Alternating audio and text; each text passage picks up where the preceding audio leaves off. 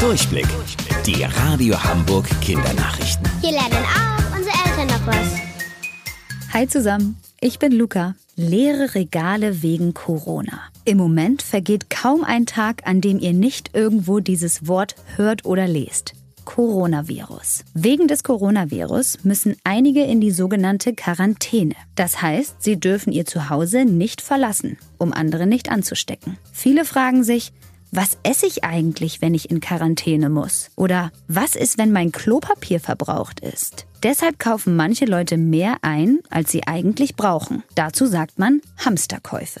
Aber warum Hamsterkäufe? Das bedeutet übrigens nicht, dass irgendjemand sich einen Hamster kauft. Der Begriff Hamsterkäufe hat aber trotzdem etwas mit den süßen kleinen Nagern zu tun. Denn Hamster haben ganz große Wangen. Die sehen aus wie Taschen. Diese Wangentaschen stopfen sie voll mit Essen um einen Vorrat zu haben. So wie ein paar Menschen das aktuell eben auch tun. Mit Lebensmitteln und Hygieneartikeln. Deswegen heißt es Hamsterkäufe.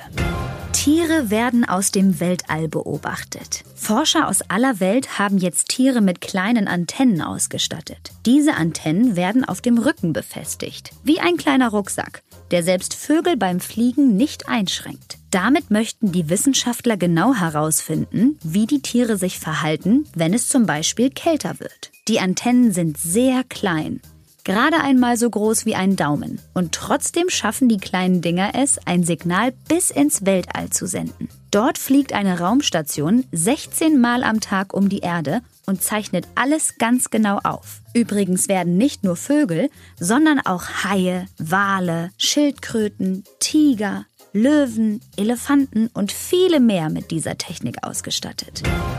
Wusstet ihr eigentlich?